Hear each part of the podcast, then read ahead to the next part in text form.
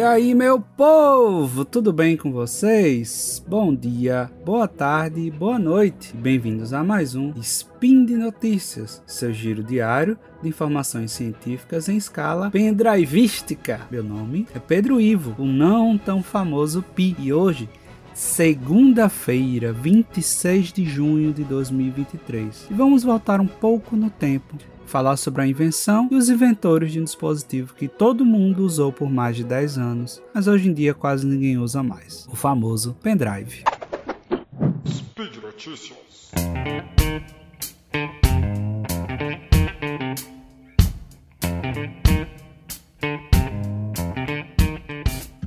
Amanhã eu completo 40 anos e podemos dizer que eu sou da geração que viu muitas tecnologias serem criadas, estourarem e depois caírem em desuso. O primeiro contato que eu tive com o dispositivo de armazenamento foi com um computador que meu pai trouxe, um TK95X, que era conectado à TV e usava Basic como linguagem de programação. E como a criança Pi jogava? Porque não tem uma coisa mais importante para fazer no computador do que jogar. Meu pai tinha um gravador de fita cassete que era conectado por meio de um adaptador ao computador. E os jogos eram armazenados em fitas e precisávamos colocar a fita para tocar. Muitas vezes tínhamos que esperar mais de 60 minutos para rodar um jogo de 4 bits e muitas vezes, se o volume estivesse errado, todo esse tempo era perdido. Depois de um tempo dos famosos cursos de informática básica, tivemos acesso aos disquetes, primeiro os de 5 e 1 quarto e depois os 3,5 polegadas. E quem nunca naquela época pegou um disquete e entregou um trabalho para o professor? Só que o disquete estava quebrado e o professor nunca conseguiu seu ler, ler seu trabalho. Mas o disquete era pequeno e não cabia muita coisa. Mas naquela época não tinha nada que precisasse de tanto espaço. Aí veio o Napster e outras coisas do tipo e as músicas começaram a rodar mais um pouco. Um colega uma vez mostrou um zip drive, que era um disquete parrudo e armazenava muito mais informação, mas ele tinha que andar com um equipamento que era quase o tamanho de uma mala. E a primeira grande revolução que a gente teve na época do armazenamento não foi nem os CDs RUMs, foi os gravadores de CD que podíamos colocar nos computadores. Porque antes a gente tinha acesso aos CDs, mas a gente não conseguia gravar nada, então já vinha tudo gravado pra gente. E os, com CD RW a gente podia ir pra cima e pra baixo com várias coisas, inclusive aqueles filmes baixados uma qualidade maravilhosa, de maneira alternativa, em formato RMVB. e o que vem em seguida? Passando um pouquinho de tempo, os MP3. E eu não tô falando de iPods, coisas chiques, não. Eu tô falando daqueles bem genéricos chineses que a gente comprava no eBay e a gente pagava um imposto danado para quando chegasse no Brasil. E vamos falar um pouquinho dessa época. No começo dos anos 2000, numa pequena feira de eletrônicos da Alemanha, uma empresa de Singapura desconhecida chamada Trek 2000 apresentou um chip de memória de estado sólido envolto em plástico e conectado a um conector USB. O gadget era do tamanho de um pacote de bala garoto, possuía 8 MB de memória de dados e não precisava de uma fonte externa de energia e foi chamado de Thumb Drive. Hoje, familiar para todos nós, e todo mundo chama de nome diferente. No Brasil, eu acho que o mais comum, pelo menos aqui perto de casa, é chamado de pendrive. Ele foi um sucesso instantâneo na feira e a empresa recebeu centenas de pedidos de amostra em poucas horas. Mais tarde, no mesmo ano, a empresa abriu capital na bolsa de valores e em quatro meses fabricou e vendeu mais de 100 mil thumb drives da sua própria marca. E o pendrive ele chegou numa época bem perfeita, que os arquivos estavam começando a crescer de tamanho, as redes de internet ainda não suportavam grandes transferências de dados e os meios de armazenamento eram mais complexos e mais lentos do que o pendrive. Mas uma invenção que impactou bastante a vida de todos nós, poucos lembram do criador né, do céu da Trek, o Rentan, como a gente lembra de outros pioneiros da tecnologia, como Robert Noyce ou o próprio Steve Jobs. Por que, que ele não ficou tão famoso quanto esses dois? Talvez porque grandes empresas como a IBM, a Toshiba, licenciaram a tecnologia e criaram seus próprios dispositivos e outras copiaram mesmo sem permissão, a famosa pirataria. A história da, criação, da invenção do pendrive é muito sobre a história da tecnologia na era do silício. Né? Vários pesquisadores, engenheiros, empresas pesquisavam a mesma coisa em locais diferentes. E é muito difícil cravar quem foi inventor de tal coisa. Muitas trocas de mensagens, fóruns, discussões, congressos deixa muito difícil rastreabilizar de quem foi realmente a invenção. Em relação ao pendrive, em 1999,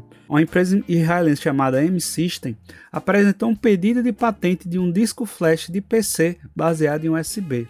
Nos anos 2000, a IBM começou a comercializar esse produto com essa tecnologia e a própria IBM também tem a sua reivindicação de patente com base em relatórios internos de desenvolvimento. Com menos credibilidade que eles, inventores da Malásia e da China também afirmam ser os criadores do pendrive. Todas as tecnologias que envolvem o pendrive já existiam na época. Basicamente era fazer o quê? É juntar peças de Lego, encaixar direitinho para que tudo funcionasse. Rentan, o fundador da não fundador, né, mas o CEO da Trek, ele nunca foi um aluno estudioso. Quase não conseguia se formar no equivalente ao ensino médio da, de Singapura. Trabalhou de motorista e vendedor por boa parte de sua vida. Mas Singapura ela estava num boom das indústrias de tecnologia. Para todo canto que você olhasse, encontraria uma fábrica da Fairchild, GE, HP, Texas, Panasonic, NEC e Toshiba. Depois de 15 anos como gerente de vendas da Sanyo, ele acumulou capital suficiente e comprou uma pequena indústria de eletrônicos, a Trek. Nessa mesma época, houve o boom da microinformática e os grandes produtores de computadores precisavam produzir seus equipamentos de forma licenciada, que é um pouco mais velho, vai lembrar da famosa cicla OEM, né? Que em tradução livre seria fabricante de equipamentos originais, que garantia que aquele equipamento era autorizado pela fábrica original dos componentes, porque as fábricas como IBM, Apple, Dell, elas não tinham mais condições de fornecer todo o equipamento e começaram a terceirizar a produção de placas, processadores e equipamentos em geral. Mas a empresa de TAM ainda estava patinando bastante por ela ser pequena e sem muita credibilidade. A sorte, entre aspas, bateu porque ele conseguiu fechar um contrato bom com a Toshiba, a criadora das memórias de estado sólido das memórias flash. E a Trek se tornou a casa de projetos oficial da Toshiba em Singapura. Particularmente, o projeto oficial que a Toshiba passou para eles era o desenvolvimento de um tocador de MP3, um MP3 player, feito com memória de estado sólido que pudesse copiar arquivos de música de um computador, conectado por meio de um plug USB. Tan tentou argumentar com a Toshiba que o player não iria ganhar, fazer a Toshiba ganhar muito dinheiro, porque várias outras empresas já estavam bem estabelecidas nesse meio de produção de MP3. Mas a Toshiba não escutou muito e só pediu que ele acabasse o projeto e ele acabou, entregou. Mas ele pensou o seguinte: os arquivos de computadores estão começando a ficar maiores. As pessoas estão começando a usar é, transportar documentos além de músicas. Então elas precisam de algum equipamento que consiga fazer essa transferência. Então ele pensou: por que, que eu não posso tirar o MP3 player do equipamento e deixar só a memória armazenada junto ao computador. E assim eles desenvolveram o thumb drive deles. Ele não inventou nada de novo, porque a memória flash já tinha sido inventada pela Toshiba e o USB já existia há mais de dois anos. O inovador, nesse caso, foi a combinação desses dois com um controlador e com a firmware, né, com o programa desse controlador que pudesse se comunicar com qualquer sistema, seja Windows, Mac, Linux, com qualquer sistema eletrônico computacional e que ocupasse o mínimo de tamanho possível. Do mesmo jeito que foi, entre aspas, fácil de ser construído por todo o contexto de tecnologia que TAN estava envolvido, foi muito difícil controlar sua invenção. Após o lançamento, diversas empresas começaram a fazer suas próprias versões. Mesmo com pedido de patente, foi impossível para a TAM impedir os imitadores. Em 2002, TAM abriu um processo contra várias empresas por violação de patente. Ele venceu na primeira fase, mas em 2008 um tribunal de apelação do Reino Unido revogou a decisão e a Trek perdeu seu direito sobre a invenção.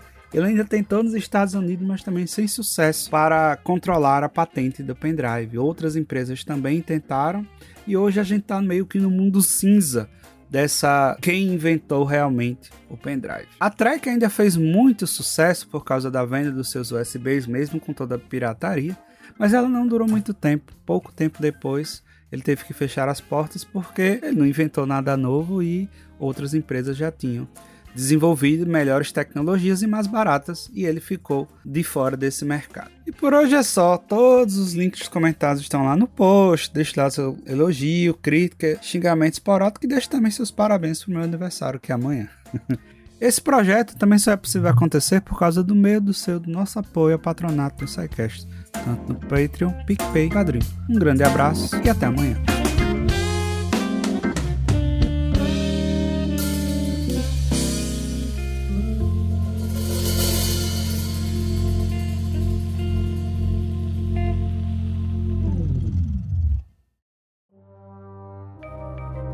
Este programa foi produzido por Mentes Deviantes. deviante.com.br